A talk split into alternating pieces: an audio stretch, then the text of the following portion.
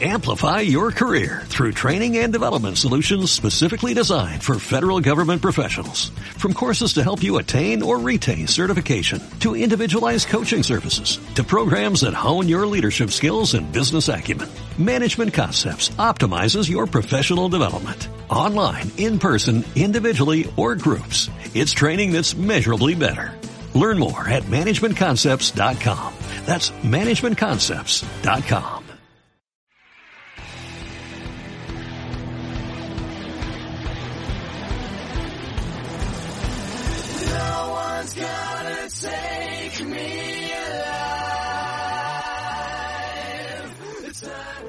Bienvenidos a la grupeta de ciclismo de ayer y de hoy, lunes 2 de enero de 2023 a las 10 y 5 minutos. Volvemos a estar aquí un año, un año más. Ya llevamos el tercer, eh, bueno, el tercer año ya con la tontería, con David, por aquí dando vueltas. Y, y aquí estamos con este formato de la grupeta eh, en directo de lunes a jueves a las 10, lo que intentamos siempre. Os invitamos a venir a disfrutarlo en directo y participar con nosotros. Como están ahora en directo, veo por aquí a David Gómez, a David Torinos, a Yontu. Así que muchas gracias por estar por aquí. Y antes de empezar, em, eh, permitidme como siempre que os haga un poco de publicidad. Eh, hemos elegido este formato en directo en Telegram, primero porque queremos dar vida a la grupeta y de ahí este formato donde os invitamos a participar tanto de forma escrita en el chat la, de lo que es el Telegram como por voz si os animáis. Así que podréis solicitar activar el micro, entrar a hablar con nosotros siempre que queráis, debatir lo que queráis. Esto es evidente que no es Twitch, aquí no hay donaciones. Pasa y disfruta del contenido en Telegram. Aún así, si quieres apoyarnos, como han hecho pues en este, esta semana John y Lorena, que les agradecemos mucho su aportación, eh, lo puedes hacer haciendo fans, como han hecho ellos de nuestro podcast, ¿no? Aportando un mínimo de 1,49€ al mes y además podrás disfrutar de nuestro contenido exclusivo para fans, como la grabación de estos diarios de la grupeta, que los puedes escuchar cuando quieras. Pero también puedes colaborar de forma gratuita uniéndose a Telegram y participando en los directos o suscribiéndose a nuestro podcast, dándole al like y comentando los episodios, que eso también nos posiciona para, en la plataforma para llegar a más gente. Pues bueno, señores, hecha la, la publi como siempre. Empezamos a hacer el repasito. Hoy empiezo con una noticia que tengo que aclarar porque, bueno, en la última grupeta del jueves estuve hablando del caso de, Timo Kierich, ¿no? Timo Kierich es un ciclista del Alpecin de Koenig, de development, ¿no? Del equipo de desarrollo, del cual pues os anuncié que pasaba a completar lo que era ya eh, la posición número 30 de la plantilla, ¿vale? ¿Qué pasa? Que aquí ha habido, digamos, una, una marcha atrás por parte del equipo. Eh, de entrada ya se ha conocido que Alpecin sigue teniendo 29 licencias, no 30. Y en el caso de Timo Keric, eh, podemos decir que el ciclista lo que va a hacer va a seguir siendo eh, del equipo de desarrollo. Hay un motivo detrás que ahora os voy a contar. Va a seguir siendo del equipo de desarrollo y con un precontrato o una, eh, digamos, promesa de que en 2024, firmado o no, no lo sabemos, en principio parece firmada, de que en 2024 formaría parte ya de lo que es el, el equipo World Tour, ¿no? Así que en este caso, Kielich ha firmado un contrato hasta 2025 y con ello, pues, bueno, se asegura, digamos, el futuro, ¿no? Claro, de entrada, eh, ¿Qué nos dice el equipo? El equipo eh, lo que dice sobre esta noticia dice que creen que tiene las cualidades para convertirse en un buen líder, o un ciclista que consideran que tendrá futuro, que tendrá un futuro por aquí, eh, y que además eh, el tema de que no haya subido ahora directamente, que parecía que inicialmente iba a ser así, tiene que ver con Jonas Ricard, ¿no? El, el problema que tiene Jonas Ricard de que ya se ha confirmado que no va a estar presente en este inicio de temporada. Eh, y lo que no quieren es lanzar directamente a los Leones a, a, Timo Kielich, ¿no? Ese es el tema. Eh, de hecho, Alpecin de Koenig ya lo que hizo fue fichar a Raymond Sickeldam para parar un poco este golpe, ¿no? Porque eh, digamos que Kierich, en el caso de subir, hubiese tenido una responsabilidad demasiado grande, ¿no? Y esa, responsabilidad la va a asumir Raymond Sickeldam. ¿Cuál es esa responsabilidad? Pues ni más ni menos ser parte del treno o ser uno de los hombres importantes del treno de hombres como Jasper Philipsen o eh, Cadel Groups, ¿no? Ese, ese, ese es un poco el tema, ¿no? O sea que en principio la idea sería intentar pues, pues tenerlo un poco más eh, tranquilo al chaval y que pueda ir haciendo.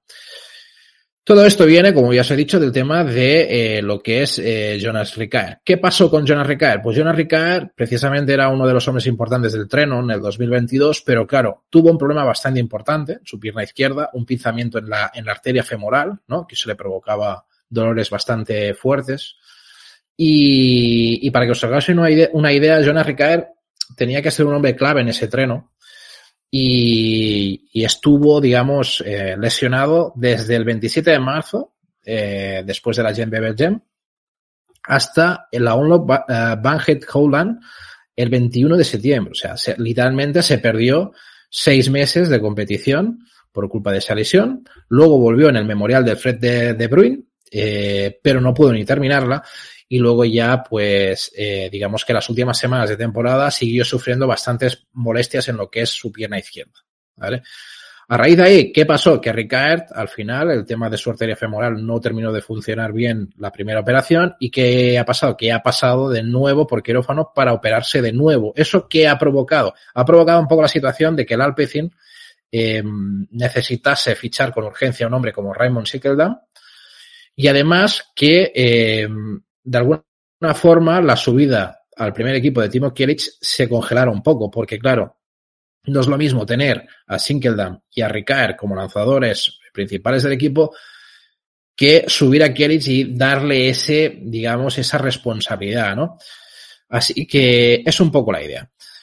Timo Kieric, ¿qué dice al respecto de todo esto? Dice que pronto empezará su séptima temporada en el equipo. Eh, esto es un equipo que es su segunda casa. Los hermanos Ronjo siempre la han creído en, él y, este contrato es su forma perfecta de iniciar su carrera como corredor de carretera.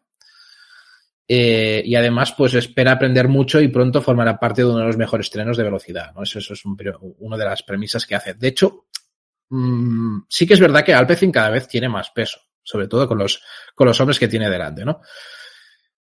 Cuidado con Timo Kreric. Eh, es un tío eh, que, aparte de las buenas formas y las buenas maneras que está hablando todo el mundo sobre él, parece que es un, un, un potente sprinter, pero además también es un hombre que actualmente está compitiendo en ciclocross, ¿vale? Está compitiendo con el equipo del Crelan y que, que lleva varias temporadas disputando tanto sub-23 como, como élite y para que os hagáis una idea, esta temporada ha corrido en Moll, donde quedó noveno, eh, en Hausen Solder, décimo cuarto, en Diegem quedó un poco mal, eh, vigésimo cuarto, eh, luego en Loenhout quedó noveno y en, en el trofeo de Val quedó décimo. O sea que no está nada mal, no está nada mal. Es un tío que, que apunta maneras también, que tiene buena, buena forma también y, y, sobre todo potencia, ¿no? Por, porque en ciclocross se necesita bastante potencia para estar ahí contra esos fenómenos que hay por ahí.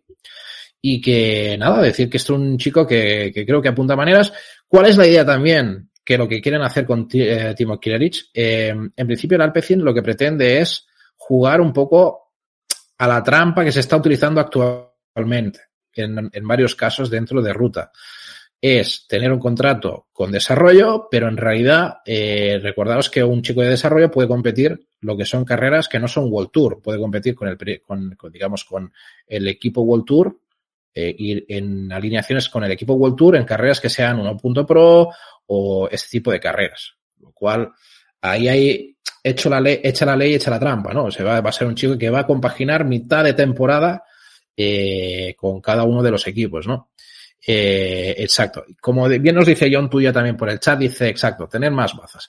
Esa es la clave, ¿no? Al final mmm, es una, es una técnica que están utilizando varios equipos, el Alpecin lo tiene muy claro y, y la verdad es que eh, eso va a dar oportunidades también a chavales que puedan destacar, ¿no? Poder tener una, una plantilla más amplia de la que tienes a nivel, mm, digamos, presupuestario de, del World Tour, ¿no? Eso también hay que tenerlo en cuenta. Al final subir al World Tour supone que tú vas a cobrar un dinero, hay un, un, un, sueldo mínimo, un sueldo mínimo que hay que pagar, ¿no? Siendo World Tour. En cambio, estando en el desarrollo, pues tener un sueldo más bajo, mmm, cocinarte poco a poco, correr las carreras que más o menos y pueden interesar al equipo y a ti, y haciendo poco a poco, ¿no? Eh, es, es, un tema que si el ciclista está de acuerdo, pues es una forma de evolucionar, de evolucionar y no, y no tener tanta prisa a la hora de subir, ¿no? Bueno, es una fórmula que, que va muy bien a, algunos equipos en concreto. Muy bien, pues nada, eso es lo que os quería aclarar un poco del tema del mercado que comentamos el otro día y, y con eso ya, como quien dice, os cierro el mercado porque no hay, no hay nada más a destacar. Eh, más allá de algún retiro que ha habido de algún ciclista, pero que bueno, que eran de los que quedan pendientes. Quedan unas 11, 12 plazas en, en lo que es el World Tour, pero, pero es un poco engañoso porque ya hay equipos como por ejemplo el Intermarché que no van, no van a completar el equipo con 30 plazas, o eso al menos es lo que está, se está proponiendo, ¿no? Con lo cual, eh, em, es un poco engañoso. Hay algunos equipos, por ejemplo, el AG2R está con 28 ciclistas y no parece que vayan a completar. Es un tema presupuestario, todo, todo el problema, ¿sabes? Al final mmm, queda un poco ahí la cosa, ¿no? Hay hombres, bueno, como bien nos pasa, hay un por aquí una lista, hay hombres como Mark Cavendish pendiente, Cesbol pendiente, eh, está el tema de Pozo Vivo, que veremos dónde, qué pasa. Miguel Ángel López, yo ya no realmente no espero que, que, que llegue a completar con ningún equipo, la verdad. Y luego poco más, eh, ya lo que queda eh, está un poco en el aire. El tema de Pozo Vivo, el problema, John, tú es el que comentamos el otro día. El Intermarché se ha tirado atrás, dice que no hay pasta, que Pozo Vivo está exigiendo mucho dinero, que ellos no tienen dinero para tal, que ya han fichado a Nicolo Bonifacio, Bonifacio eh, por un sueldo mínimo, pero que Pozo Vivo no está dispuesto a, fichar por el sueldo mínimo, con lo cual Pozo Vivo está en el aire. Pozo Vivo, eh, eh, ahí queda la cosa. Eso es lo que hay. Eso es lo que hay de mercado. Miguel Ángel López, dices algún equipo continental. Es que, es que yo lo veo complicado hasta eso, ¿eh? eh no lo veo ni, ni Continental Pro. Es que es, ese es el problema de Miguel Ángel López. Eh, bueno, quizás, quizás puede asumir alguna plaza en algún sitio, para evitarse quedar eh, parado, pero no sé hasta qué punto mmm, va a tener complicado hasta eso o realmente él ni quiere. Tengo esa sensación. Esto es un poco como lo de Tunaers, ¿sabes? Que se autoimpuso una sanción él mismo hasta aclararse el tema, pues que no venga por aquí los tiros. ¿eh? Hasta que él no consigue, él no, no ejecute lo que él considere como defensa para, para lo que puede ser, eh, igual él se autoimpone una, una sanción él mismo. Vere, veremos, veremos a ver cómo, cómo va la cosa. Dices, pues ya se puede rebajar, ¿no? Y el caso, eh, Luis, Luis L. dice, ¿y Nairo? ¿No? ¿Y Nairo? el tema de Nairo sí que estaba muy complicado, porque el tema de Nairo, yo creo que el tío nos intentó colar, nos intentó colar la, la de esto de que, de que iba a tener un equipo y no sé hasta qué punto, no sé hasta qué punto, eh, creo que Nairo ahí nos jugó, nos jugó una, una jugada que no tenía, un, una baza que no tenía, ¿no? Eh, así que, no sé. Eh, Nairo tiene pinta de retirada forzada, dice Yontu. Bueno, no sé.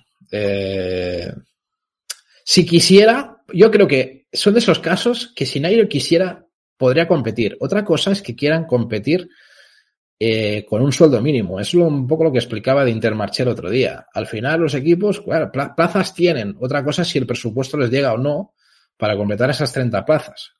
Y al final es, por el sueldo mínimo podrían entrar, pero si los ciclistas tampoco están dispuestos a entrar por un sueldo mínimo, pues se complica la cosa. Igual, os recuerdo que el año pasado Pozo Vivo fichó por Intermarché en febrero. Puede pasar eso perfectamente. Algunos de estos ciclistas que están colgados igual no entrarán ahora en algún equipo World Tour, pero algún equipo World Tour se ve necesitado por alguna lesión o alguna historia y luego sale la posibilidad. Es que, es que nunca se sabe, ¿no? O sea, que, que durante la temporada puede haber un hueco de repente en alguno de esos sitios donde no estaba. Yo creo que es un poco la clave. Pues bueno, señores, nos iremos a actualidad. Y hoy os quería traer una cosa que, que para mí es un tema que me parece importante, antes, antes de entrar en, de lleno en lo que es actualidad pura y dura, y os quería traer pues una noticia que a mí me ha hecho bastante ilusión, que es, eh, digamos, eh, el anuncio de Raúl Banqueri que nos dice que, que, anuncia que continuará publicando contenido para la Anterruch este año, ¿vale? que es todo el trabajo que ha hecho él, eh, digamos, con el periódico, con el tema de los puntos y todas estas cosas pero que aparte nos informa también de que también tiene una colaboración del proyecto de consultoría con Jumbo Visma, ¿no? Que espera aprovechar al máximo. Y además, además, eh, eh, dice que proporcionará algunos datos también al equipo de mujeres del Human Power Health, ¿no? Que ayudarán a seguir avanzando el análisis de datos y nada, nos dice un poco esta historia, ¿no?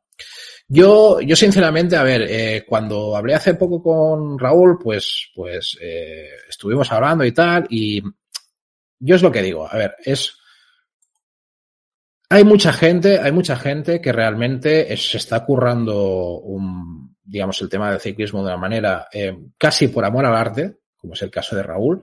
Con eso lo que vengo a reivindicar es toda esta gente que está en Twitter, en, redes, en tal, bueno, un poco como, como podemos ser nosotros, ¿no? Pero que hay gente en concreto que está reivindicando todo esto en redes y que está haciendo un trabajo espectacular, que lo están haciendo muy bien.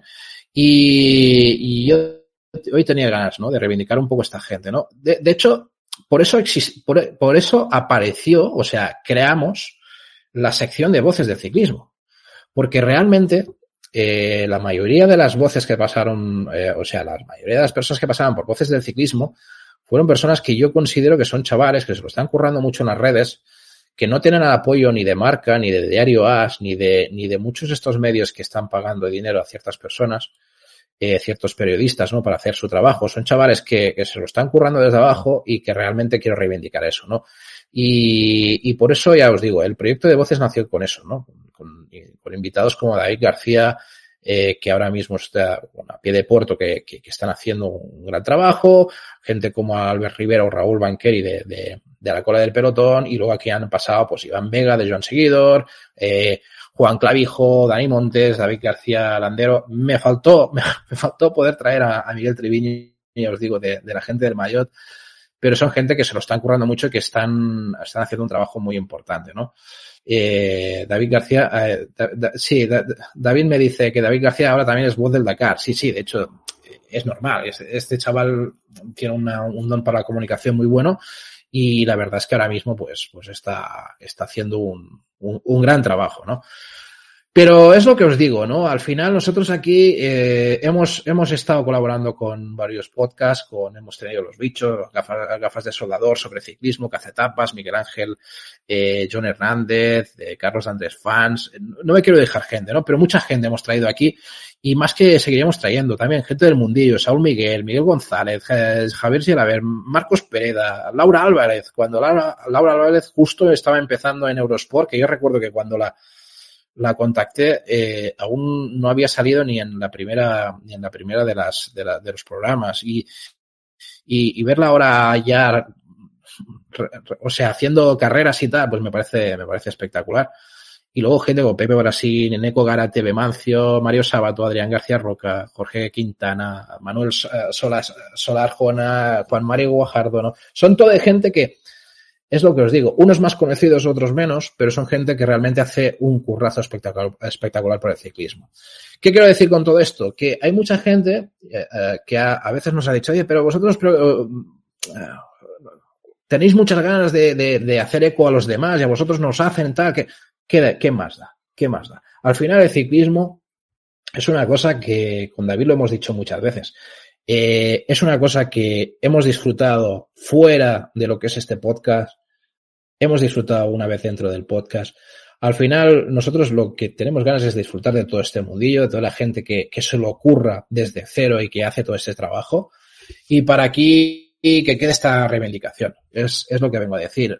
Algunos eh, periodistas eh, con carnet y todo conseguirán ciertos trabajos y conseguirán cosas muy buenas. Otros simplemente lo haremos por amor al arte y es así de sencillo. Y, nada, simplemente deciros que todos los que estáis escuchando, seguro que disfrutáis de muchos de estos nombres que os he comentado y que, y que simplemente deciros que le hagáis un apoyo a todos, que esto pinta muy bien. Hay una buena comunidad de ciclismo, es muy importante y gente como Raúl Banquera ha conseguido cosas como estas y, y la verdad es que vale la pena. Eh, todo lo que son envidias, historias y gilipolleces que a veces se escuchan, se escuchan no se leen y tal, eh, a tomar por saco, sinceramente, sinceramente. Vamos a disfrutar todos de todos. Yo soy el primero que soy aficionado eh, o, es, que escucho a, muchos de los otros podcasts y al final soy uno más que, que todos vosotros que estáis escuchando esto. Al final es esto y, y nada, esta reivindicación que quede, que queda aquí para, para todo, para todos ellos y para el currazo que se hace sin el dinero de algunas empresas que hay detrás en otros sitios. Así que eso es lo, lo que va por delante. Nada, eh, David nos dice por aquí, el ciclismo nos apasiona y nos apasiona la gente que se lo ocurran y por eso es bueno dar voz y que los conozcan. Totalmente, esa es, esa es, esa es la idea. Pues nada, sigamos con el tema de la actualidad y lo vamos a hacer hoy con, siempre os intento traer algún protagonista. En este caso, el protagonista es Sam Bennett. Me ha parecido interesante una, una entrevista que se le ha hecho.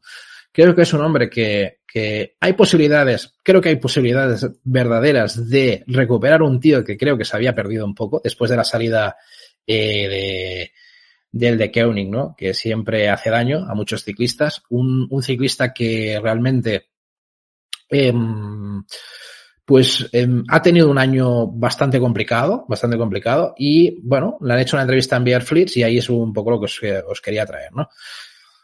A ver, es lo que decimos. Todos tenemos claro que no tuvo una temporada de 2022 eh, bastante buena. Lo que pasa que el tío es un tío que tiene bastante ego, bastante ego y, bastante considerable. De hecho, mmm, ya recuerdo que en, algunos momentos en, los que estuve en Quickstep ya tuvo sus trifulquillas, sobre todo al inicio. Y lo primero que nos dice, dice, solo obtuve tres victorias en 2022, pero fueron las tres World Tour y solo dos sprinters han ganado más en World Tour. Así de, así de fuerte empieza Sam Bennett esta entrevista. Cuidado con esta frase. Tiene truco. Lo veremos, lo veremos. Este, esta frase tiene truco, ¿eh? No es una, no, o sea, no nos la podemos tomar muy en serio porque habrá, habrá truco escondido, ¿vale?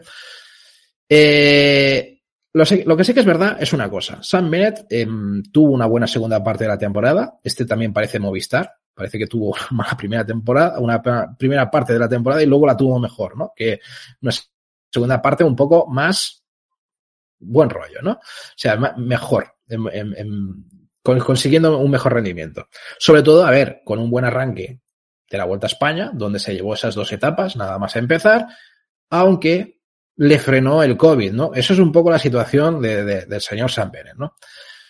Eh, Sam Bennett que dice, dice, mentalmente la temporada podía haber durado dos o tres meses más porque me sentí que había recuperado mis piernas, ¿no? Eso es lo que nos dice de, ese final de temporada. El equipo entendió mi situación y fue todo proactivo el peor sentimiento que puedes tener es cuando estás en un ambiente donde nadie está haciendo nada para ayudarte, pero me, apoyaron y ese fue muy bueno para mí mentalmente y de repente ves cómo mejoras y compites mejor. Esta frase, esta, esta, esta frase yo creo que tiene algún tiro bastante importante de cara a lo que es Lefebvre y todo lo que sucedió en el final de Quick Step, ¿no? Ya lo dice, su salida complicada de Quick Step, ¿no? Y la adaptación de Bora quizás no fueron como él le hubiese gustado de ahí esa primera parte de la temporada que no fue tan buena. Sí que es verdad que eh, el último año, o sea, la parte final de Quick Step mmm, se las tuvieron, se las tuvieron con Lefebvre y yo creo que cuando dice eso de que el ambiente tiene que ser el que tiene que ser y, sentirse apoyado, viene un poco por ahí. La verdad es que también la entrada en Quick Step de, de Sam Bennett no fue fácil. Mm, tuvo un arranque de temporada donde tuvo un problema en la París Niza, que además lo, expulsaron de carrera por un incidente que tuvo. Y ahí también se le complicó mucho la cosa. Lo que pasa es que luego entró en una senda de victorias y, y vimos la mejor versión de Sam Bennett. El problema fue ya al final de Quick Step y la llegada de Bora, que es cuando hemos perdido el que parecía uno de los sprinters más potentes del momento, hace un par de años, ¿no? Así que, bueno, veremos si puede retomar la situación. Sí que es verdad que la última parte, eh, bueno, eh, ha sido mejor, ¿no? Dice, realmente es como si no hubiese regresado ahora hasta el Tour de Polonia, que realmente sentí de nuevo, eh, que me sentí de nuevo en el equipo, ¿no? Estuve muy cerca de esa victoria, pero todo tenía que encajar. Estaba esperando ese efecto de bola de nieve. En el Campeonato de Europa ya estaba mucho mejor y luego siguieron mis victorias en la vuelta, ¿no? Eso es un poco la situación que nos pone, ¿no? Respecto a las sensaciones de la vuelta, dice, gané, yo, yo me sentía como antes, ¿no? O sea, gané, pero no me sentía como antes, perdón. A medida que la carrera se hizo más dura, vi que la, mi potencia máxima volvía, ¿no? Que volvía a estar en plenas condiciones. Empecé a escalar mejor y realmente mejoré. Eso también es una de las partes buenas que tiene San Benen, ¿no? Esa capacidad de aguante que tiene en montaña también, ¿no? En ciertos momentos. Eh, si hubiera terminado esa vuelta, hubiera estado a mi máximo nivel. Esas son las sensaciones que tenía Sam Bennett sobre la Vuelta a España, ¿no? que, tenía la sensación de que al final de, la Vuelta hubiese podido eh, recuperar su nivel. De hecho, hubiese sido una buena lucha ¿no? con Mark Pedersen. Yo creo que hubiese sido un, un, una buena batalla. Ahí nos perdimos un, una, batalla que hubiese sido interesante, la verdad. Eh, el tema de la infección de COVID, pues la arruinó todo, tuvo que recuperarse durante unas semanas y dice, no fue hasta la Paris Tours que el, motor volvió a estar a la altura. Me sentí bien en determinar tercero. Quería terminar bien la temporada, como todos los demás en el equipo. A finales del 2021 empecé el, invierno de retraso y eso no fue bueno. Esa temporada podemos trabajar hacia un nuevo año con un nuevo comienzo, ¿no? O sea que, ya lo dice, eh, tiene la ilusión de poder empezar bien este año, ¿no? De empezar como toca, ha tenido un buen invierno, eso le hace pensar que puede tener una buena temporada, cosa que el año pasado, entre la salida de Quick Step y toda la historia, no pudo tener una buena pretemporada, ¿no? Bueno, volveremos a confiar en el señor San Benet a ver qué pasa. Son 32 años, cuidado, en octubre eh, los cumplió y, y lleva pues nueve años ya como profesional. Dice que además, a ver, en el equipo tuvo a un gran lanzador, que fue Danny Van Poppel, ¿no? El cual, pues ya guió a la victoria en la Exfon, la Frankfurt, ¿no?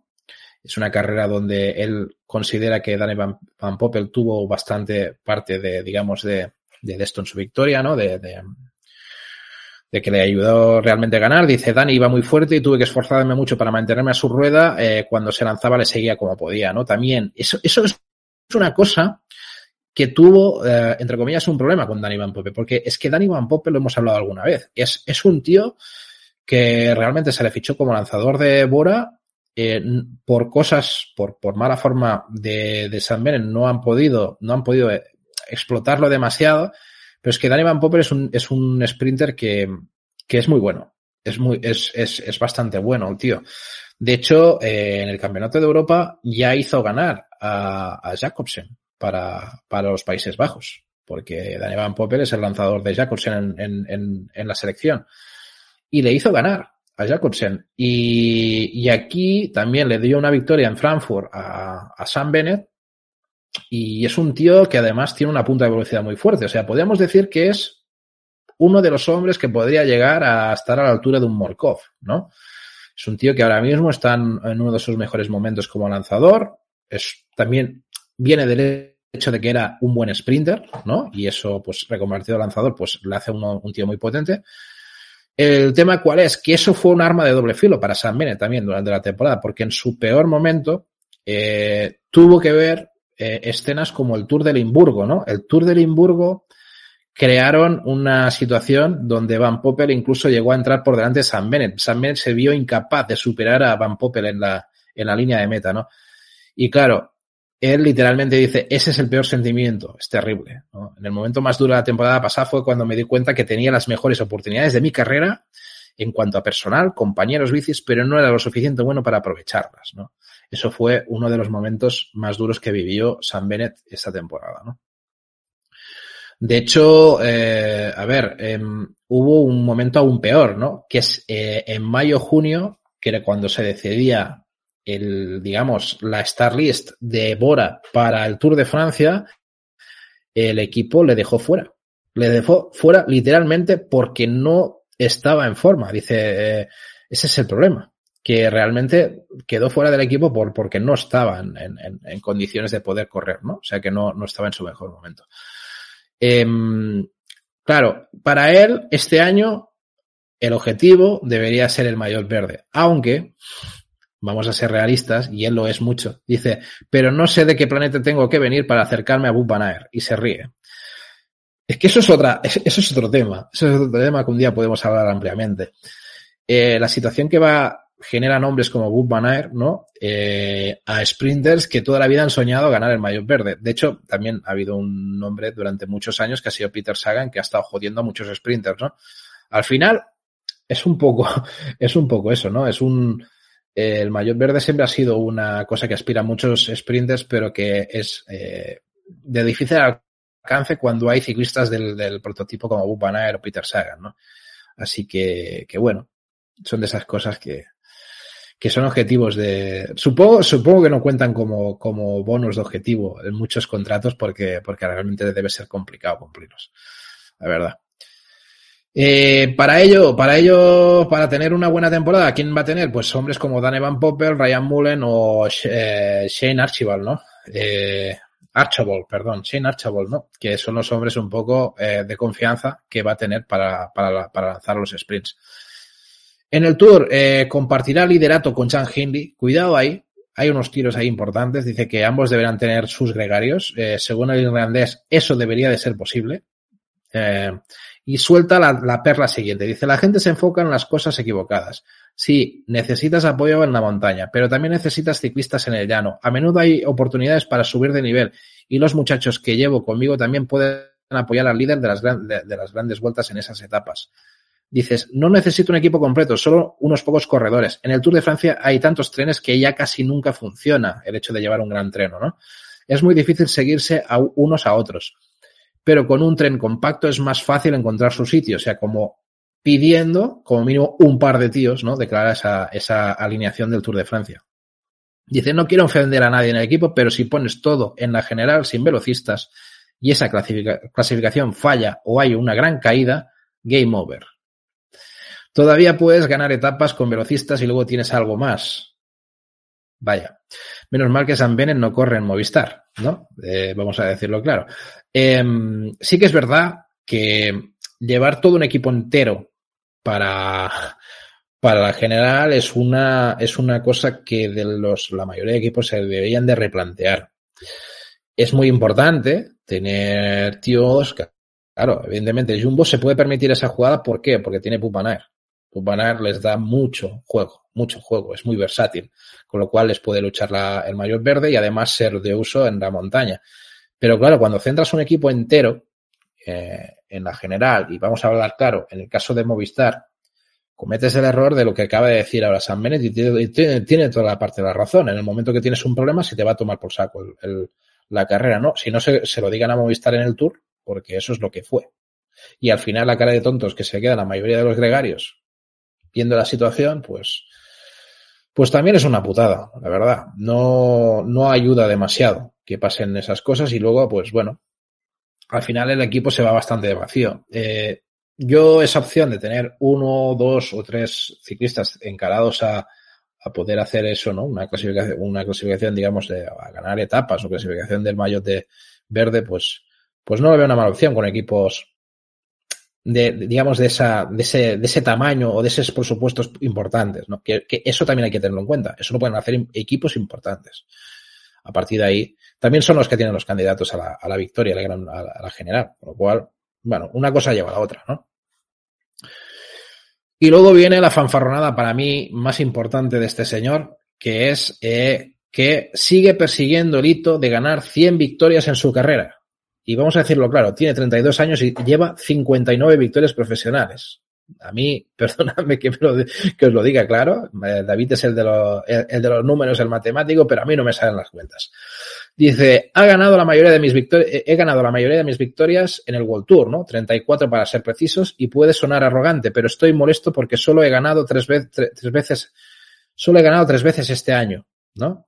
Trabajo con la propuesta de 10 victorias al año. World Tour y no World Tour, cuidado. Si luego corres dura, durante 10 años, tienes 100 victorias. Esa es su teoría. 10 años, 10 victorias, 100, 100 victorias al final de tu carrera. El problema es que los últimos tres años, pues ha perdido mucho el tiempo, ¿no? Debería estar más cerca de, los, de las 100 victorias ahora mismo. Bueno, sí, es una realidad, señor San Bennett, pero es, es la que hay. Eh, pero bueno, dice que hay tantos velocistas estos días que, bueno, no, no todos pueden obtener esas 10 victorias al año, ¿no? Ese es el, ese es, ese es el, la, la, putada. Bueno, se reparte mucho todo, pero sí que hay varios ciclistas que este año han conseguido más de 10. Así que al final, eh, eso te, si tú pretendes tener 100 victorias al final de tu carrera, también deberías de asumir que es uno de los mejores, ¿no? Y aquí viene la, el, la parte de partida de este señor que hemos hablado al principio. Dice, eh, de los velocistas puros de 2022, solo dos lograron más victorias en World Tour que yo. Atentos a lo que ha dicho, velocistas puros. Y pone, y pone en, en la lista a Jasper Philipsen y Arnaud de Mar. Ambos con cuatro victorias World Tour. ¿No? Dice, y ahora viene la parte de trampa. Dice, Bub Van Aert, nueve y Mats Pedersen tuvo cinco, pero ¿Realmente son velocistas? Esa es la pregunta, ¿no? Dice, en ese caso hay tres o cuatro delante de mí. En ese caso que aceptara que esos son velocistas. Pero el tío los aparta. Dice, Mats Pedersen y Wood Van no son velocistas, con lo cual solo me han, superado Jasper Philipsen y Arnaud de Mar. Tócate las narices. Bueno, en fin, ahí queda la cosa. Sorprendente una cosa. Eh, Fabio Jacobsen no está en esta lista. Y cierta parte de razón tiene, porque realmente la mayoría de victorias que ha tenido Fabio Jacobsen no son doctor. Con lo cual, ahí queda la cosa. También es verdad que es un tío que se ha quedado sin grandes victorias. Y luego nada, en 2023 veremos a Sam Bennett compitiendo en la Vuelta de San Juan, eh, en el UAE Tour, en París-Niza y algunas de las clásicas como la Milan San Remo, la Bruce de Pan o la Gante Bebelgen. Eh, y nos dice, también tengo que, ver qué quieren mis lanzadores. Eso, eso me parece bien. Quiero que, o sea, quiere ver qué quieren sus lanzadores. También quiero que saquen lo mejor de sí mismos, de su temporada. Y lo más importante es que cabalguemos juntos tanto como sea posible para que podamos fluir.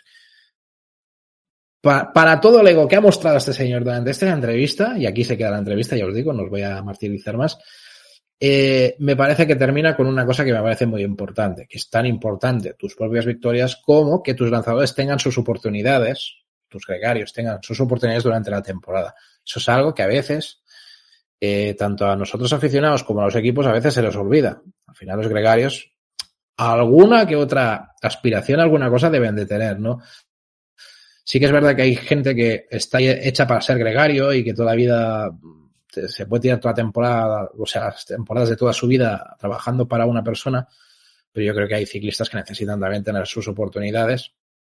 Y eso está bien. Y además aquí yo creo que Bora y en este caso San Bennett apuntan a hombres como Danny Van Poppel, lo que os decía. Yo creo que Danny Van Poppel es un tío que en carreras de cierto prestigio, quizás con menos participación, es capaz de rascar victorias para el equipo y, tener posibilidades. Con lo cual, yo creo que a Danny Van Poppel se le tenía que cuidar un poco, más allá de, de ser el lanzador del, del señor Muy bien, pues nada, señores, vámonos a la parte de, de ciclocross. Yo sé que alguien de por aquí estará contento que nos vayamos a ciclocross. Eh, así que nada, vamos a hacer un repasillo a, a lo que ha sucedido estos días, ¿no? Este final de año y este inicio de año.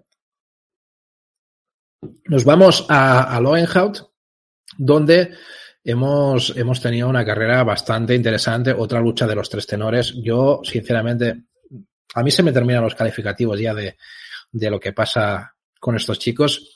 Sí que es verdad que, que Bob Van sale como gran vencedor, sale como vencedor de estos días.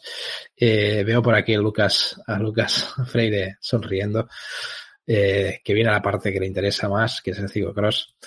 Y, y es lo que os digo, ¿no? Yo, a mí se me terminan los calificativos. Eh, realmente, yo cuando vi la carrera, pensé, digo, venga, va. Tengo como una, como incluso una sensación de nerviosismo. No sé cómo os lo voy a decir. ¿Por qué? Porque cuando están los tres es como, va, va, aquí va, ¿qué va a pasar aquí? ¿Qué va a pasar aquí? ¿No?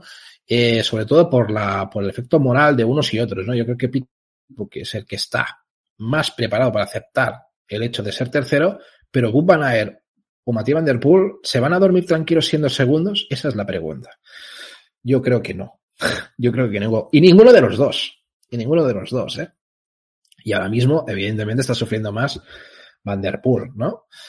Y, y, sobre todo, cómo está perdiendo. Porque yo creo que aquí hay detalles que podemos ir tratando eh, la manera que ha perdido para mí, ¿eh? y no quiero hacer un resumen muy, muy fácil o, o, tal, aparte de lo que nos dice Lucas, ¿no? que dice, Boot está en racha, sin duda. Boot está en, en un gran momento y está en racha. Lo que sí que también es verdad es que yo creo que Van Der Poel ha cometido algunos errores que no, que no, no tenía que haber cometido. No tenía que haber cometido. Y de tú a tú esto hubiese cambiado bastante. Pero eso es lo que hay. Y cometer errores también significa que quizás no estés al 100%, ¿no? Y ese es el, y ese es el tema, ¿no? Así que ahí, ahí queda la cosa. Ahí, para mí, Bob ha sido justo vencedor de todas las carreras que ha hecho porque ha sido el que menos errores ha cometido. Para mí. Y eso también significa que también está en un gran momento de forma. O sea, es seguramente de los tres. Bueno, es que Ahí, mira, eh, discrepo un poco en una cosa, ¿no? Eh, ¿Está mejor forma Bud Van Aert o Pitcock? Yo creo que no, pero también es verdad que la, la, la, intensidad de Van o sea, el ciclista Van Aert es más bueno que Pitcock hoy en día, ¿no? Con lo cual, yo creo que ahí está un poco la clave, ¿no?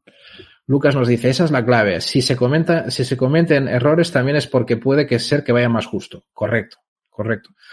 Eso pasa mucho en los arranques de temporada de muchos de los ciclistas de ciclocross, ¿no? Que, que tienden a cometer más errores por la por falta de fuerza, por, por, por falta de forma, y por, porque también es una cosa que, que según van avanzando las carreras estás más adaptado y estás más centrado en, en, en, tal, ¿no? Fijaros también que la primera carrera que corre Van Aert se come las tablas. Es una cosa que él mismo se rió él mismo diciendo, joder, se me había olvidado de entrenar eso, ¿no?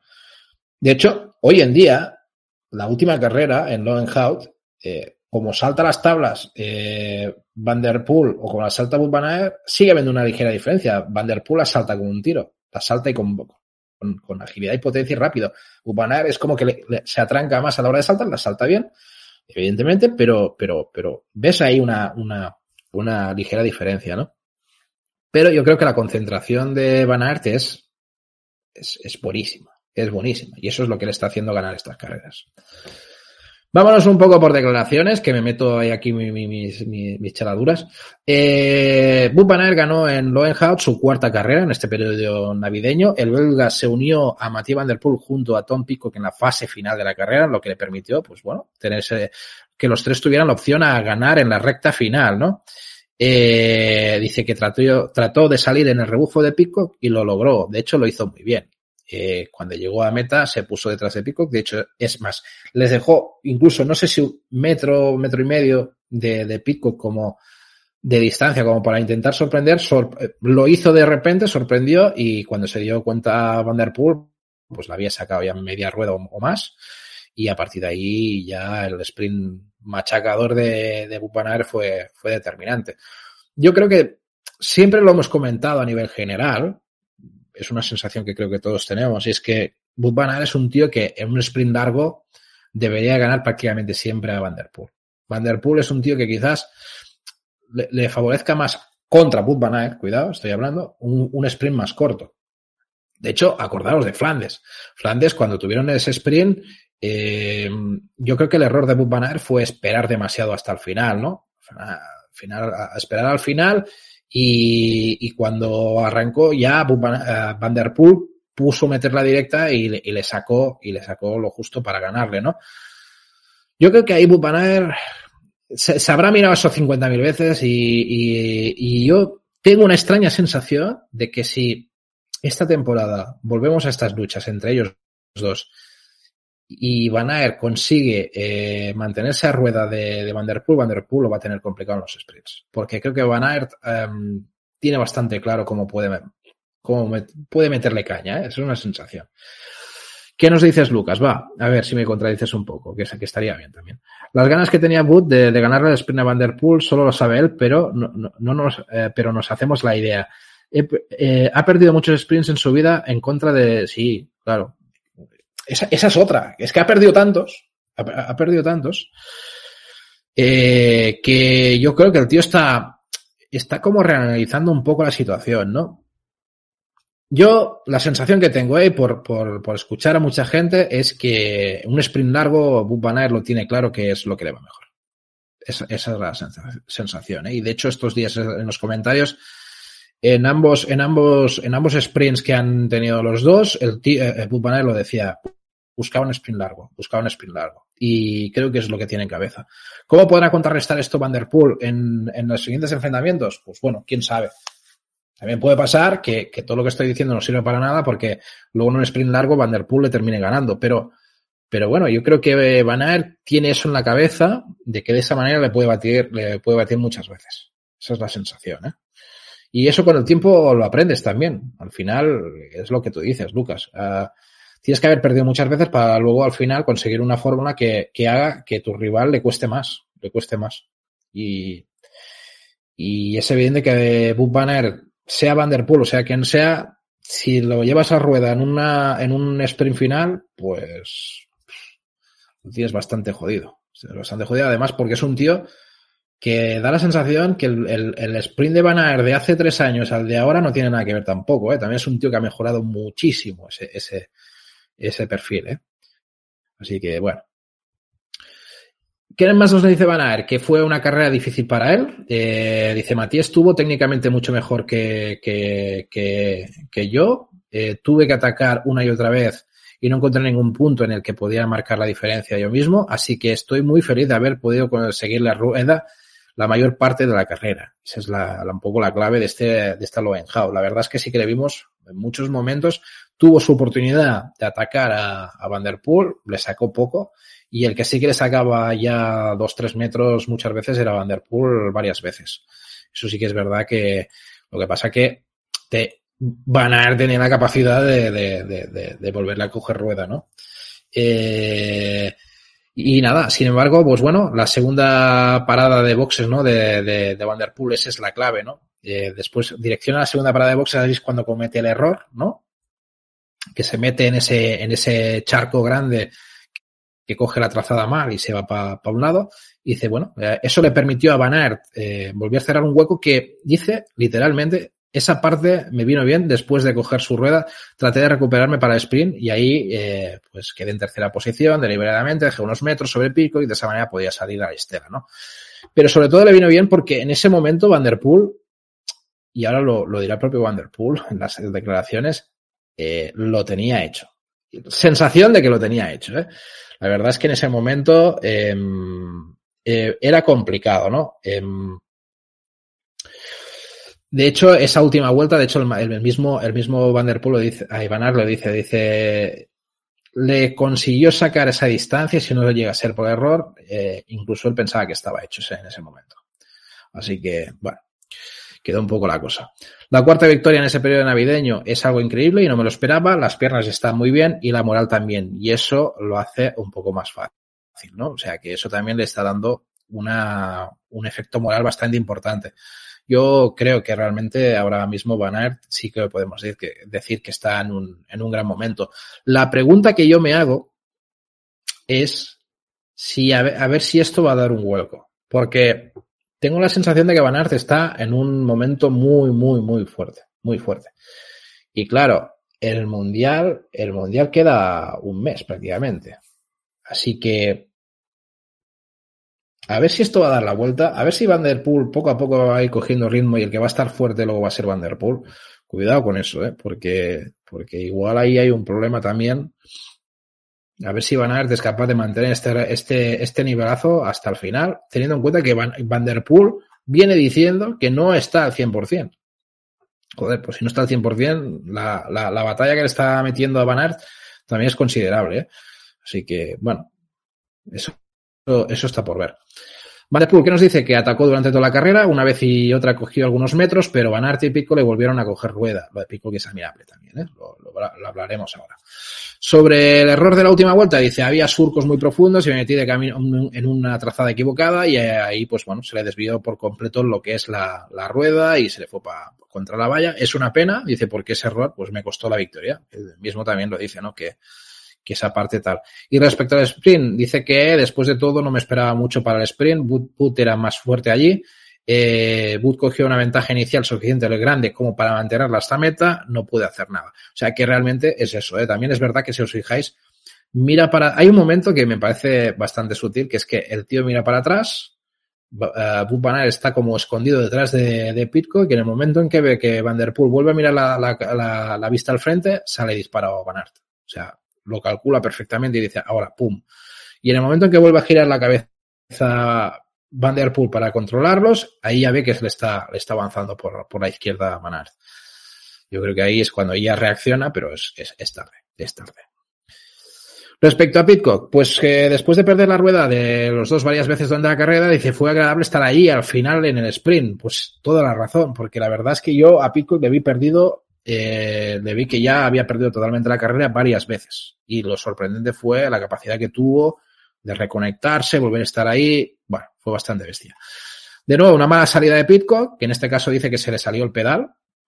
Bueno, tuvo una cosa rara, sí que es verdad que vimos que de golpe por razón parece, eh, desapareció de lo que es la cabeza. Pero también es verdad que en pocas curvas rápido se metió en el grupo de cabeza y ya, bueno, eh, dice que en el primer puente ya estaba con Van y Van Der Poel. O sea que, que sí que es verdad que rápidamente estuvieron los tres ya adelante y ahí ya la carrera fue de, de ellos, literalmente. Eh, eh, después de eso, pues perdí mucho tiempo en el barro, me quedé atascado mucho. Sí que es verdad que eso era un problema evidente para, para Pitcock, que lo estaba pasando fatal, pero luego había otras partes de la carrera que conseguía remontar, sobre, todo la parte final de la vuelta, ¿no? Donde conseguía volver y conseguía llegar a, meta con ellos, ¿no? De hecho, esa parte también Van Aert la solía aprovechar también para llegar a Van Der Poel otra vez.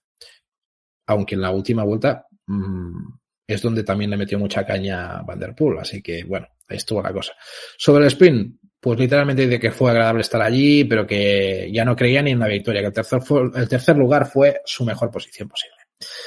Bueno, un, un de esto. Destacables, destacables. Lo estáis viendo algunos que, este, estáis en directo. Eh, hombres como Cameron Mason, cuarto, ojo, Gerben Kuipers, que sigue dando que hablar, ¿no? Hay quinto, Thomas Main, sexto. Sí que es verdad que es una carrera donde, eh, salvo los tres tenores, el resto de la participación dejaba bastante de desear. No estaba ninguno de los Sausen, de, los Powells, no estaba tampoco Swig, no estaba Van der así que bueno, quedó un poco la cosa ahí, pues, pues bueno, en el aire, ¿no? Vimos incluso a Kevin Suárez que, que salió eh, en el arranque, en el arranque de la carrera, que casi se come con patatas la primera curva, que también fue una parte graciosa de la carrera. Y, y, por lo demás, pues nada, una carrera que, por suerte, pudimos disfrutar de estos tres, de estos tres bestias que, que bueno, que ya, ya con ello, pues, eh, te, te salva el día, te salva el día y disfrutas de la carrera, porque básicamente fue, fue un poco eso, ¿no? Eh, Lucas Freire dice, de hecho la realización solo nos mostraba los tres, no se vio casi nada de los demás. Es que yo te digo una cosa, Lucas, es que yo creo que aunque hubiesen estado Iservi, hubiese estado Swick, Van der y tal, con la que estaban liando los tres y con, lo, y, con las idas y venidas que tuvieron los tres, ojo, eh, eh el problema del ciclocross también existe ese problema que, a ver, no, no, no, me quiero hacer pesado, pero lo he dicho muchas veces, la puñetera multicámara sería la hostia. Pero, pero claro, el centro del interés en esos tres tíos es tan grande hoy en día que, que es lo que hay, ¿no? Dice, sí, sí, poco más que mostrar. No, es que es eso. Además, al faltar tanto prota protagonista de carrera, al final se centró en ellos tres y realmente el espectáculo estaba adelante. El espectáculo estaba adelante y lo demás, pues, pues bueno, sabe mal por ellos porque se vieron poco, pero sí que es verdad que se llevan un, un buen resultado. Eh, es lo que hay. Muy bien. Y si queréis nos vamos ya a las mujeres. Las mujeres en Lowenhout, pues, poco historia a contar, eh, la verdad. La señora Shirin Manroy yo creo que está en un momento, también es verdad que falta mucha participación también en esta carrera, pero está en un momento de, de, de escándalo, ¿no? O sea, en un momento en que nos, nos está faltando un poco esa lucha entre Fem Van Empel, Puck Peters y Shirin Van ahora mismo. ¿eh? Yo creo que es algo que eh, me gustaría que volvieran a coincidir y estos días no van a coincidir demasiado. Cosas, cosas que, bueno, como el tema de Fembalempe, la lesión y todo, pero, pero sí que es verdad que, les es, eh, bueno, echo de menos un poco esa lucha entre ellas, ¿eh? Eh, Shirin Van dominó desde principio a fin Lowenhout. Eh, ella misma lo dice, dice esto me da, me da confianza. En la primera vuelta ya Van Anroy tomó inmediatamente la delantera con otras dos ciclistas, con María Schreber y Cristina Zemanova, ¿no? Que estuvieron un rato ahí, dale que te pego, pero bueno, al final de la primera vuelta ya Van Anroy inmediatamente pues las dejó atrás y, y después ya pues no, no llegaron a, a alcanzarla nunca más, ¿no? Eh, ella misma dice, dice, pronto, pronto tuve un hueco, era importante entonces seguir mi ritmo y tratar de cometer eh, eh, no cometer errores para el resto de, lo que es la carrera para que no contactasen de nuevo, ¿no? Esa era un poco la clave. Es su tercera victoria en este periodo navideño y convierte a Van en una de las mujeres del momento. Y, literalmente pues nos dice esto ciertamente da mucha confianza, ganar era el objetivo, ahora voy a descansar un poco y luego volveré para competir en eh, Cochida. Así que nada, nos tenemos que esperar a Cochide para volver a ver Shirin. No sé si en Cochide van a coincidir las tres, creo que no, Mm, pero bueno, lo veremos los próximos días. Eh, y ahí queda un poco la cosa, lo que os digo, María Rever sigue siendo una de las mujeres que está destacando, haciendo grandes resultados, ¿no? Detrás de, lo que son las, mujeres importantes. Manon Baker, me gusta ver la tercera otra vez. Creo que poco a poco se está dejando ver las partes de arriba y, y me parece, me parece que está recuperando un poco ese, ese pequeña eh, Manon Baker que vimos hace un par de años, ¿no? Y que parecía que iba a apuntar muy fuerte. Está lejos, ¿eh? Está lejos aún de esa Manon Baker, pero sí que es verdad que, poco a poco se está dejando ver y no sé si podemos ver una buena versión de Manon Baker en el Mundial. De momento a camino, de camino de ello, ¿eh? Si recuperas esa versión de 2000, creo que fue 2021, eh, ojo, ¿eh? Estaba en un momento de dulce bastante importante.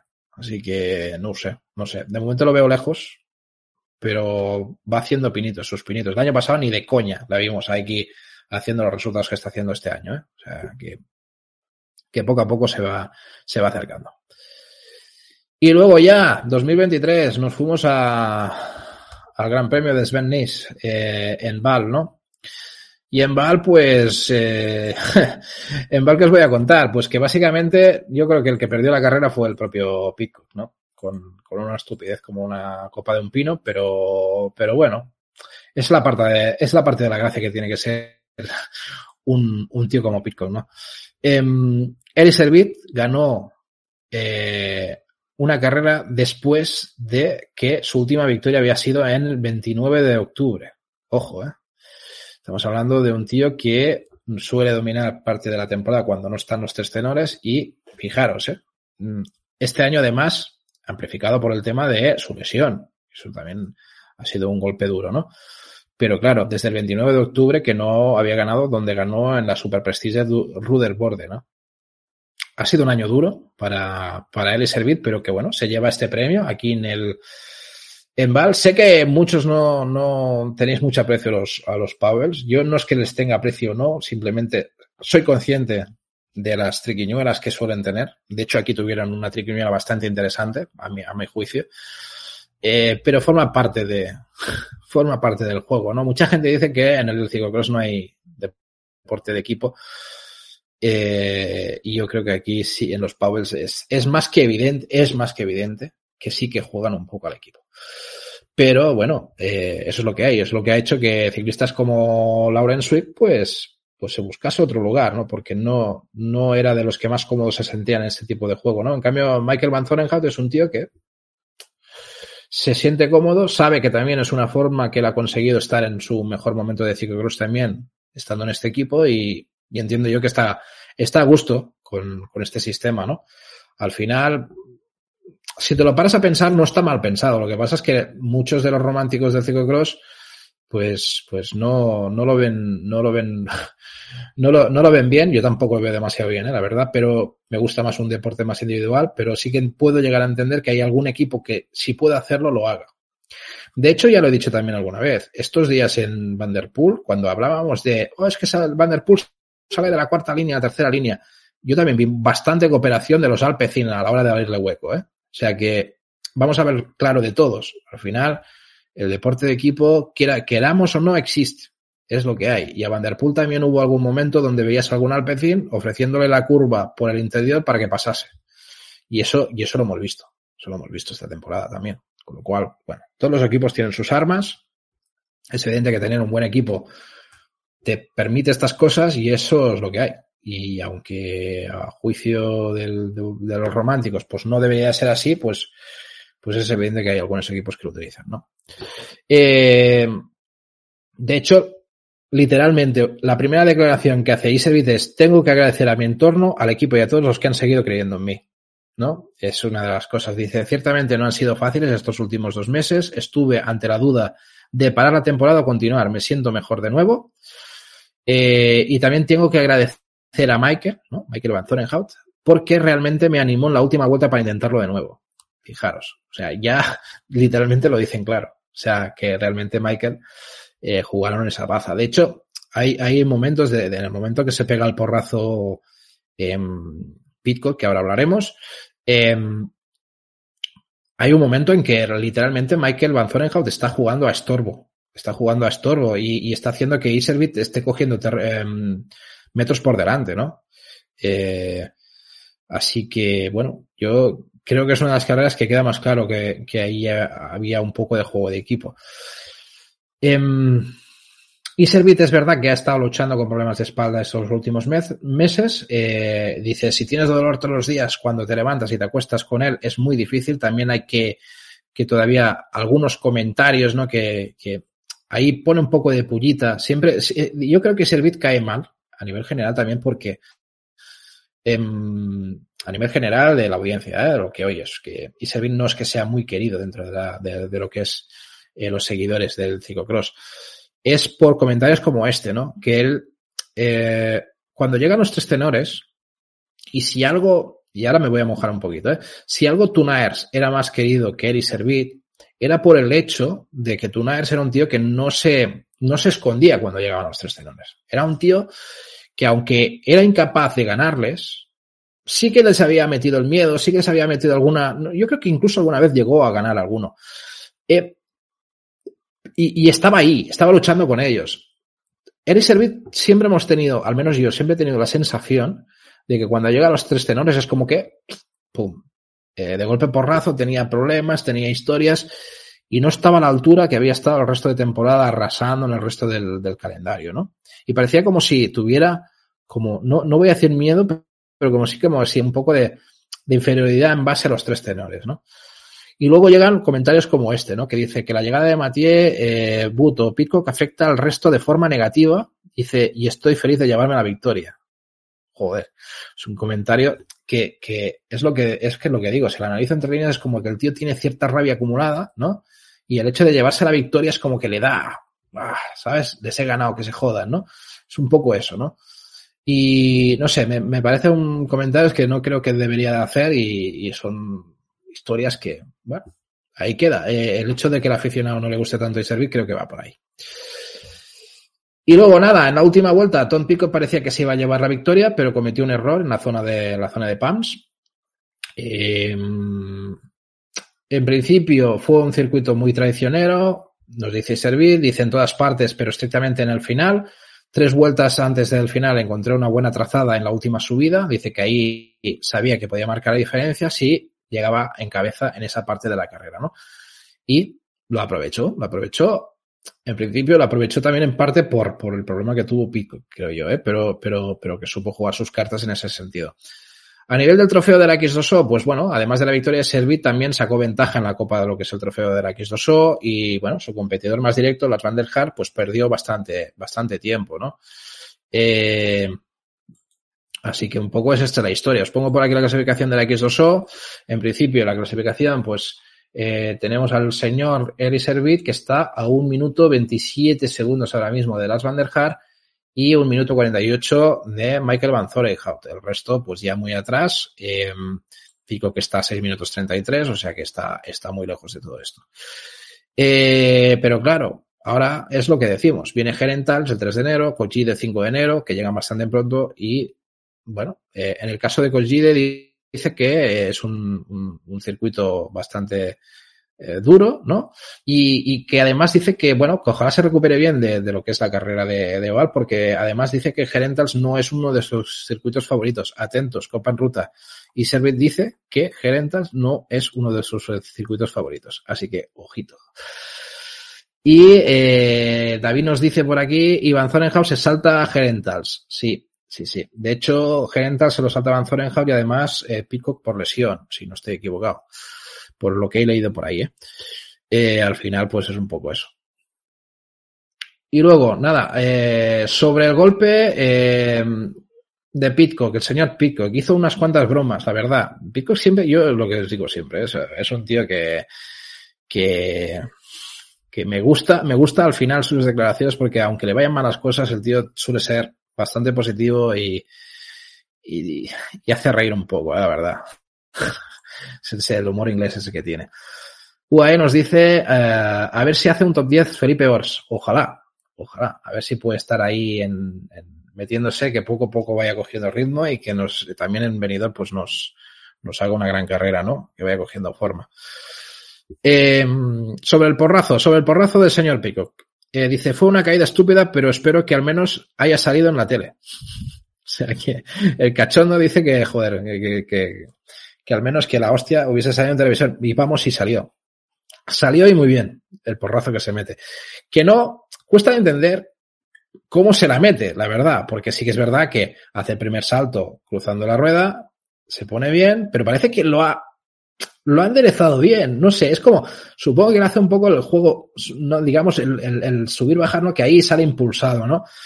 Y cuesta de entender que un tío tan técnico y bueno como él eh, le pase eso, pero, pero mira, incluso un tío tan bueno como él, pues es. De hecho, en, en esa, en eso, en el, segundo bote, hubo más de uno que se piñó un porrazo ahí, ¿eh? O sea que, que algo, algo tenía que tener complicada esa parte porque no, no fue el único ¿eh? que tuvo problemas ahí. Lucas Frey dice, jaja, y dice, lo vimos, lo, lo, vimos bien, sí, con las, con las manos en la cabeza, totalmente. Sí, sí, porque no te lo esperas, porque le dices, este tío va para ganar y, y, hace el típico que levanta las ruedas y, y, y, directo a la valla que se va, que, que tuvo suerte de no pegarse contra el palo, ¿eh? O sea, yo creo que se apoya ahí en la cinta, pero es que es medio metro para la izquierda y, y se come el palo y ahí sí que hubiésemos hablado de algo bastante chungo, ¿eh? David Gómez nos dice, eh, pero le ha pasado factura, creo que ya no corre hasta Benidorm. Creo que se va a un training camp. Bueno, pues mira, pues mira, encima se va a perder bastante parte, ¿no? David Torinos dice, en ese salto donde se la pega Pico saltaba un montón de gente, entre ellos Felipe. Hay un vídeo de un aficionado en el que se ve que sale des descolocado el salto anterior. Era un sitio para dar espectáculo. Y la nota también, sí. Esa, eh, claro, ese es el problema. Y de ahí un poco la parte, digamos, eh, vergonzosa, ¿no? Es que eh, fue un poco por, por vacilar en el primer salto. Esa es la sensación que, que nos llevamos todos, ¿no? Eh, y, claro, es lo que hay. UAE dice, hay un vídeo guapo de Stibar en ese salto. Ya, me lo, me lo creo. No, no, lo he visto, pero me lo creo, porque además Stibar, el tío, ahí se debía aprovechar. Además, yendo con, sin la presión, ¿no? Lucas Freddy dice, y el suelo resbalaba mucho, creo yo, también se la pegaron algunas chicas. Sí, es que yo he visto varias imágenes en, en ese salto, de, porque es lo que decimos, ¿eh? Fragmentos de, de, de, las primeras vueltas o de tal, gente que ahí hubo alguna caída, ¿eh? O sea que algo, algo pasaba ahí, debía resbalar o algo, porque creo que ahí jugó una mala pasada más de uno y algún susto, o sea, no, no solo caídas, sustos de esos que, uy, ¿qué ha pasado, no? Que se le iba la rueda a alguno. Ahí pasaba algo, sí, sí. Eh, ¿Qué más? Eh, respecto a la carrera, dice, no me sentía muy bien, pero quería hacer una última vuelta rápida. Fue un poco más rápido en todas partes, pero este era un punto peligroso. Eh, no fue la mejor idea. Lo dice sobre el tema de la, de la, caída. Dice, bajé como siempre. Tal vez el salto fue, fue la causa de mi caída. ¿no? Ya lo dice, que el primer salto es la causa. Y dice, cuando vas rápido, a veces es mejor saltar que quedarse en el suelo. Y por eso saltó, dice, ¿no? Como, como justificando el hecho de que saltara, ¿no? Pero bueno, se la, se la pegó. Dice, el corte que tengo no es el gran problema, son principalmente los moratones. Veremos más tarde. De momento todavía estoy lleno de adrenalina. Eso es lo que decía en la carrera. Como bien ha dicho David Gómez, eh, creo que va, va a faltar. Va a, o sea, en Gerental seguro que falta y luego a partir de ahí veremos a ver si vuelve ya en, en lo que es venido. Eh, ¿Qué más? David Torinos nos dice, desconozco el, en el ciclocross, pero Pitcock viene de la mountain bike y de ahí los saltos para los aficionados es normal. Sí, sí, en parte sí. De hecho, a ver, y Pitcock es un tío que técnicamente también tiene estas cosillas, ¿no? Sí que es verdad que en otros ciclistas no lo ves tanto en el ciclocross. Pero, a ver, aquí, aquí hay tíos muy espectaculares, como Tom Meusen, no, o algunos así que han hecho realmente auténticas barbaridades. David Gómez dice, fue muy criticada esa zona el año pasado y Sven Nies dijo que da espectáculo y punto. Bueno, sí. Es que, bueno, el circuito en sí, yo no creo que estuviera mal. Lo que pasa es que esa parte, pues bueno, es, es lo que hay. Eh, Lucas Frey dice, creo recordar que Pico que ahí saltando el año pasado sin problema. Claro. Es que, a ver, eh, no debería haber problema, es que es lo que decimos, son tíos técnicamente muy buenos. Eh, seguramente las condiciones del momento de lo que fuera, ¿no? O sea, yo creo que un poco es la, lo que pasó ahí.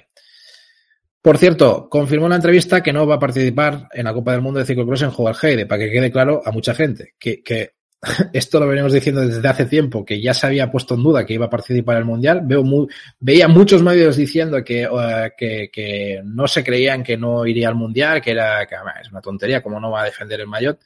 Lo vienen diciendo desde hace mucho tiempo el equipo y ahora lo confirman, ¿no? El, su entrenador Kurt Bugaes lo hizo durante, en, en Sporza durante una transmisión del Gran Premio, ¿no? Bueno, lo, lo llevan diciendo desde hace tiempo. El tema es el que dijimos, es eh, la preparación de las clásicas. No quieren, no quieren que esto les perjudique lo que es la, la, la carretera.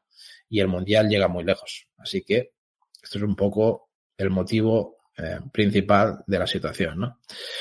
Eh, y ahí eh, Lucas Freire dice, eh, bueno, que ese es el tal, o sea, Lucas Freire nos pasa una foto del salto del año pasado. La verdad es que es una auténtica burrada. El paso por ahí y, y nada, es, es una, una, foto bastante espectacular, la podéis ver en la grupeta si estáis por, por Telegram. Eh, y luego, pues nada, eh, nos vamos a las mujeres, a las mujeres, bueno, la clasificación, la clasificación es lo que os decía, quedan, quedan mmm, cinco carreras, cinco carreras de la X2O, ahora vendrán dos, creo que eso va a poner un poco también la situación de la X2O eh, un poco en situación. Eli Servit tiene ese minuto y pico de ventaja, lo tiene bastante bien. Mm, ahí se trata de defender. Es contra las Van der Haar a 1.27 y su compañero de equipo a 1.48. Dudo que Van, de, eh, Van Zorenhout le dispute nada. Así que, al final, y menos, y menos si dice que va a faltar en Genitals. Así que, que nada, mmm, esto va a quedar entre las Van der Haar y el Servit. Salvo, salvo tragedia, eh, creo que lo tiene de cara el Servit, que ahora parece estar encontrándose mejor. Nos vamos a las mujeres y la señora Van Empel volvió a, la, a, competir y, y, además lo hizo de una manera bastante aplastada, aplastante. Eh, le sacó ni más ni menos que dos minutos y dos minutos 27 a Lucinda Brand y Ceilín del Carmen Alvarado y Betsema ya ni te digo que quedó a tres minutos. De hecho, Betsema venía aquí con una sana intención de defender alguna cosa, pero, pero es que la situación eh, se ha complicado bastante, la verdad. Eh, la señora Fem Van Empel puso, puso una gran, hizo una gran demostración de poder. Ese es, ese, es el resumen que vamos a decir aquí. La lástima, lo que os digo, no estaba Shirin, no estaba Puketerse, nos estamos encontrando carreras donde no estamos viendo las unas con las otras, ¿no? Dice, en algunas partes me mantuvo un buen ritmo, pero no fue, no fue eh, necesario dar el 100% hoy. Encima. Encima dice que no se puso al 100% en la carrera. Y, y, y, le cascó dos minutos a, a Lucinda Brand, ¿sabes? Vaya tela. Y eso que dice que antes de iniciar la carrera decía que no las tenía todas, la carrera, después de una noche sin poder dormir por culpa de fuegos artificiales. o sea que además eh, le estuvieron dando por el culo. Menos mal que no, no salió a pegar porrazos a adolescentes como hizo Vanderpool pues si no, no hubiese podido salir. Pero, pero que dice que no pudo dormir bien y que, bueno, que al final, pues, eh, quizás me vaya bien no dormir mucho, disfruté de la carrera, ¿no? Otra que, de, que vino con la guasa, ¿no? Dice, la, le sorprendió la gran diferencia que tuvo con Lucinda Brand y Celine del Carmen Alvarado, que entraron a dos minutos o más. Dice, he estado eh, fuera por un tiempo y siempre tengo problemas para entrar en mi ritmo. De hecho, quería luchar con alguien para mejorar mi condición física, pero no hubo opción.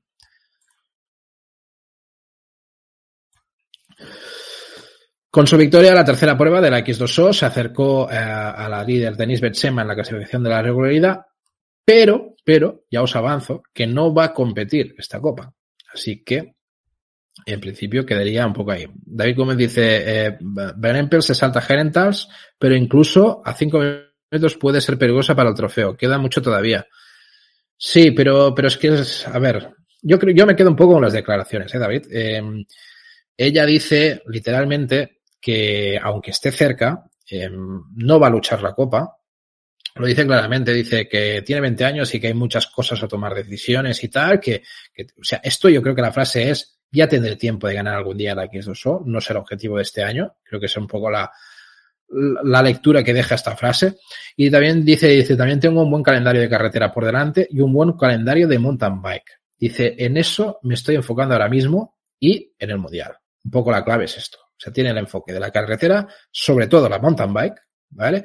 Y luego la parte del mundial de, de ciclocross, ¿no? Esos son un poco los objetivos. Evidentemente, la Copa del Mundo Es un objetivo claro también que va a intentar defender siendo líder de esta clasificación. Yo creo que ella lo que va a hacer es descartar la X2O, pero con, con toda la alegría del mundo, siendo consciente de que la puede ganar otra, otro año. ¿Qué podemos esperar de Van Empel durante la ruta? Y esa es la frase final que queda de esta entrevista. Dice, es difícil de, de decidir. Dice, todavía no tengo suficiente experiencia para expresar realmente una ambición, pero un Tour de Flandes, una Estrada me parecerían genial. La verdad es que esto parece un poco, eh, claro, Jumbo Visma. Eh, el tema del Jumbo Visma, claro, acaba de aterrizar en el equipo y parece que literalmente lo que te está diciendo es no estoy para pedir objetivos delante de, por ejemplo, eh, Marian Bosch, ¿no? Así que un poco está un poco la clave, yo creo, ¿eh? Eh, pero bueno, dice que primero se va a centrar en el ciclismo de montaña, evidentemente, objetivo París, ya lo venimos diciendo. Eh, lo, los Juegos Olímpicos van a marcar mucho en este tipo de ciclistas que están compitiendo en varias disciplinas, sobre todo si quieren disputar la mountain bike. Picot va a ser uno de ellos. Y, dice que luego buscaremos más objetivos después de todo eso, ¿no? Eh, David Torinos nos dice, por hoy ya me vale, hasta mañana. Pues nada, David, un placer y muchas gracias de, haber estado por aquí. Y, luego la señora Lucinda Brand, señora Lucinda Brand, ¿qué nos dice? Dice que sobre su segundo puesto eh, de más de dos minutos, dice, no estuvo mal, pero tampoco fue bueno, ¿no? Fue la entrevista lo que dice. Esto no es bueno, eh, por supuesto es un nivel bastante bueno el que tiene ahora mismo de forma, pero me hubiese gustado tener mejores piernas para estar un poco más adelante, ¿no? Sobre el circuito dice, había muchas partes por las que no podías pasar, con muchos surcos debajo del barro en las que, en los, en los que podías a, quedarte atrapado fácilmente. Que se lo digan al señor, eh, bueno, al señor Van Der Poel, aunque, bueno, esto es pal, claro, aquí no. Pero que se lo digan algunos de ellos, ¿no? El tema de surcos, lo que puede pasar, ¿no? Calendario completito los próximos días casi tengo eh, un, una carrera cada dos días, por lo que se da en las campas o tumbada en el sofá en un futuro cercano y se ríe, ¿no? O sea, como diciendo, o, muero definitivamente de todo lo que voy a correr o, realmente lo voy a pasar bien, ¿no? Es un poco la, idea de lo que tiene en mente, pero que va a correr bastante. Así que tenemos Lucinda Brand en los próximos días, supongo que con la idea de llegar bien al Mundial, ¿no? Y disfrutar. Menudo tute, ¿eh? Se está metiendo también Lucinda Brand, ¿eh? Cuidado, ¿eh? ¿eh? Veremos esto cómo repercute también de cara a la, ruta, pero, pero como siempre se está metiendo un buen, un buen tute. Lo que es lo que decíamos, el, la X2O, pues Betsema sigue líder, 31 segundos Fem Van Empel, y luego, claro, Cerín del Carmen Alvarado, Lucinda Brand están a 3 minutos 19 Cerín del Carmen, y Lucinda Brand a 3 minutos 35, Anik Parailfen 4 minutos 32, y viene dos carreras más, Gerentals, eh, Collide. Bueno, ahí estará un poco la lucha, ¿no? Betsema, Alvarado, Brand serían un poco las mujeres que, que van a estar ahí. Van Empe le van a caer cinco minutos, así que en Gerentals si no va, con lo cual, pues bueno, pues ahí un poco estará la cosa. Eh, sí que es verdad que, claro, en estas carreras como Gerentals eh, seguramente va a estar Puck Peterse, con lo cual ahí los minutitos, ¿no? Eh, se van a ir repartiendo veremos a ver cómo está la lucha, digamos, en segundas, terceras, cuartas posiciones. Es un poco la, la clave de todo esto. Y nada, eh, no me quiero ir sin destacar a, a, a Marie. La semana pasada estuvo en Mall, volvió con un gran tercer puesto, pero corrió en Gavere, la Super Prestige en Solder y la Super Prestige en Diegen. Pero ahora los problemas de rodilla están jugando de nuevo una mala pasada a Marie Watts, con lo cual se pierde eh, eh, este Lowenhout y en Val, ¿no? Y, y, bueno, mm, aún no se sabe con certeza si va a completar ¿no? el, el, resto de su programa que había previsto. David Gómez nos dice que vuelve en Gerentals Wars. Bueno, veremos, veremos a ver cómo está de la rodilla y qué significa volver y cómo estará, ¿no? Bueno, está bien, está bien que vuelva, veremos a ver cómo, cómo está y si, si la cosa mejora. Perfecto. Y para terminar, si queréis, nos vamos a la previa de Gerentals. Eh, vamos a ver qué nos, qué, qué, se cuece en Gerentals, ¿vale? Aparte, aparte de los de Van y Mathieu Van Der Poel, ¿no? Que va a ser otra vez el gran aliciente. Martes 3 de enero se disputará la cuarta prueba de la X2O, ¿no? De, de ese total de 8. Eh, Gerentals, bueno, Eh, ya sabéis que es la ciudad de nacimiento de Bupanair, con lo cual podemos decir que Bupanair juega en casa. Esa sería un poco la, la pregunta, ¿no? Y, y nada, eh, acoge su tercera prueba de ciclocross. El año pasado vimos ganar sin oposición a Bupanair también en una, en una carrera donde no estaba Van Der Poel, pero, pero bueno, sí estaba Pitcock por ahí. Era su segunda victoria en esa, en esta carrera. En mujeres la victoria fue para Lucinda Brand, por delante de Denis Betsema, otros tiempos, ya lo sabemos. Y nada, lo podéis ver, la LT femenina a la 1 y 45 minutos, la LT masculina a las, a las 3 de la tarde, ¿vale? La previsión meteorológica, ¿qué nos dice? Que podría llover durante la carrera, aunque el martes parece ser que será un día de chubascos, deberes alternados con claros. Pero lo que sí parece más claro es que los dos días anteriores habrá estado lloviendo bastante. La, temperatura estará rondando los 10 grados con una sensación térmica de 8. Bueno, bueno tampoco es el, el, gran frío que puede hacer, pero bueno, atentos a un poco el tema de, de posible barro en el caso de que llueva los días antes.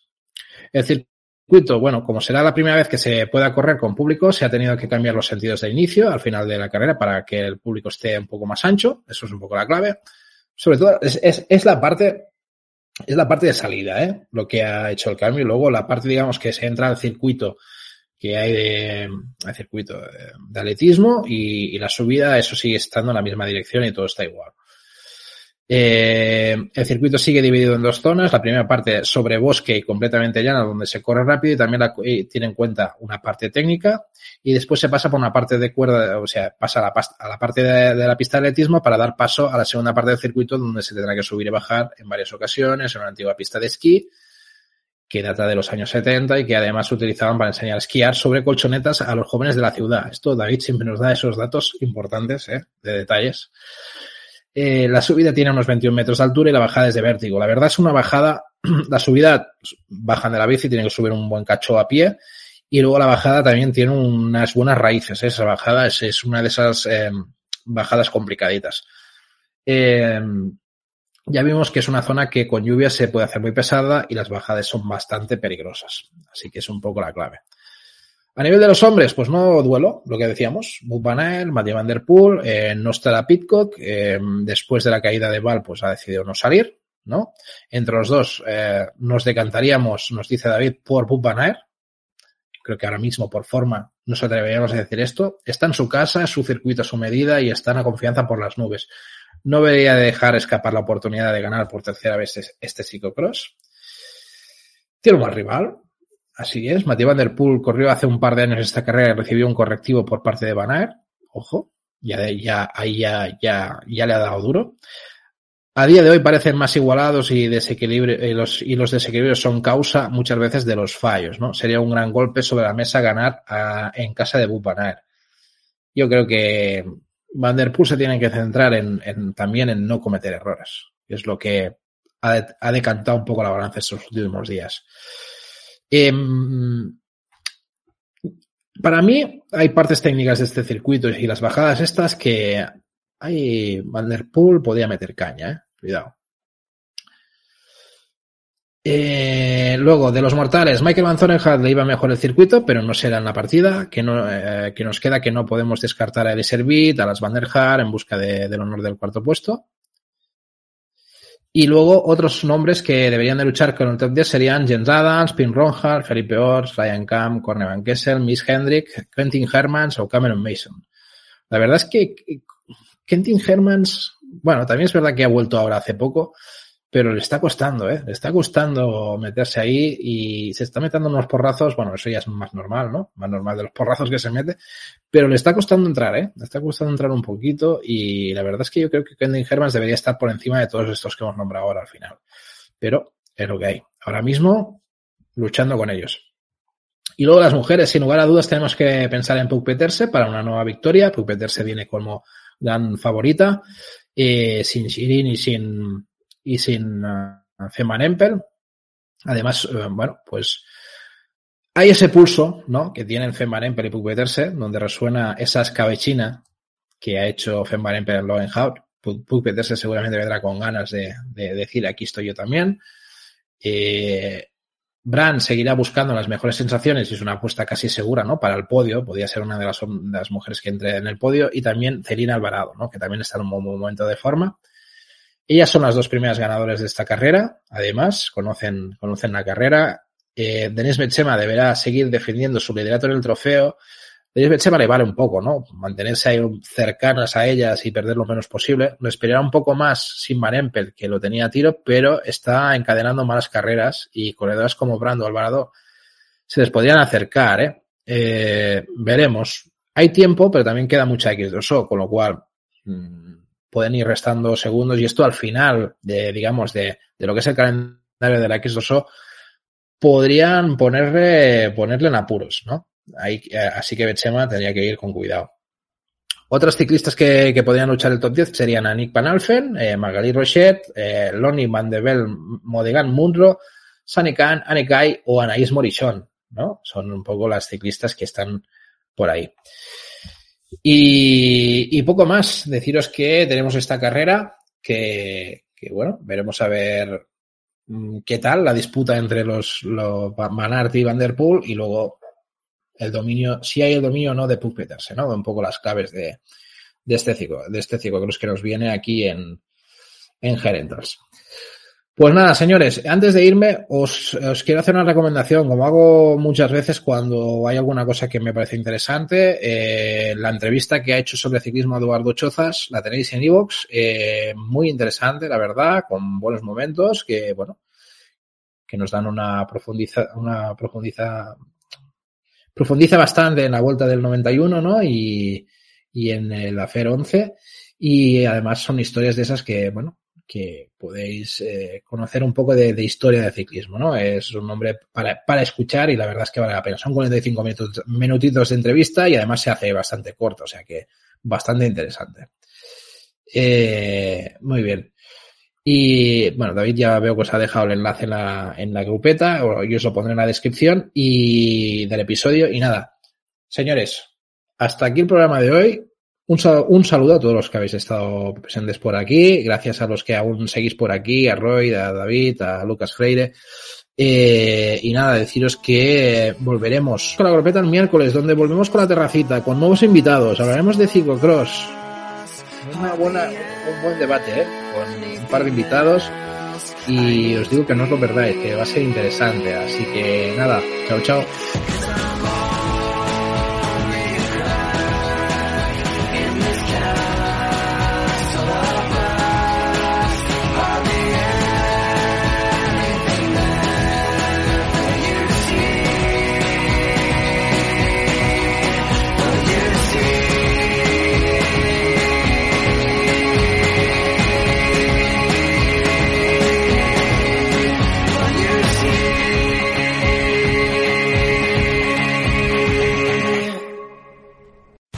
Amplify your career through training and development solutions specifically designed for federal government professionals. From courses to help you attain or retain certification, to individualized coaching services, to programs that hone your leadership skills and business acumen, Management Concepts optimizes your professional development. Online, in person, individually, or groups. It's training that's measurably better. Learn more at managementconcepts.com. That's managementconcepts.com.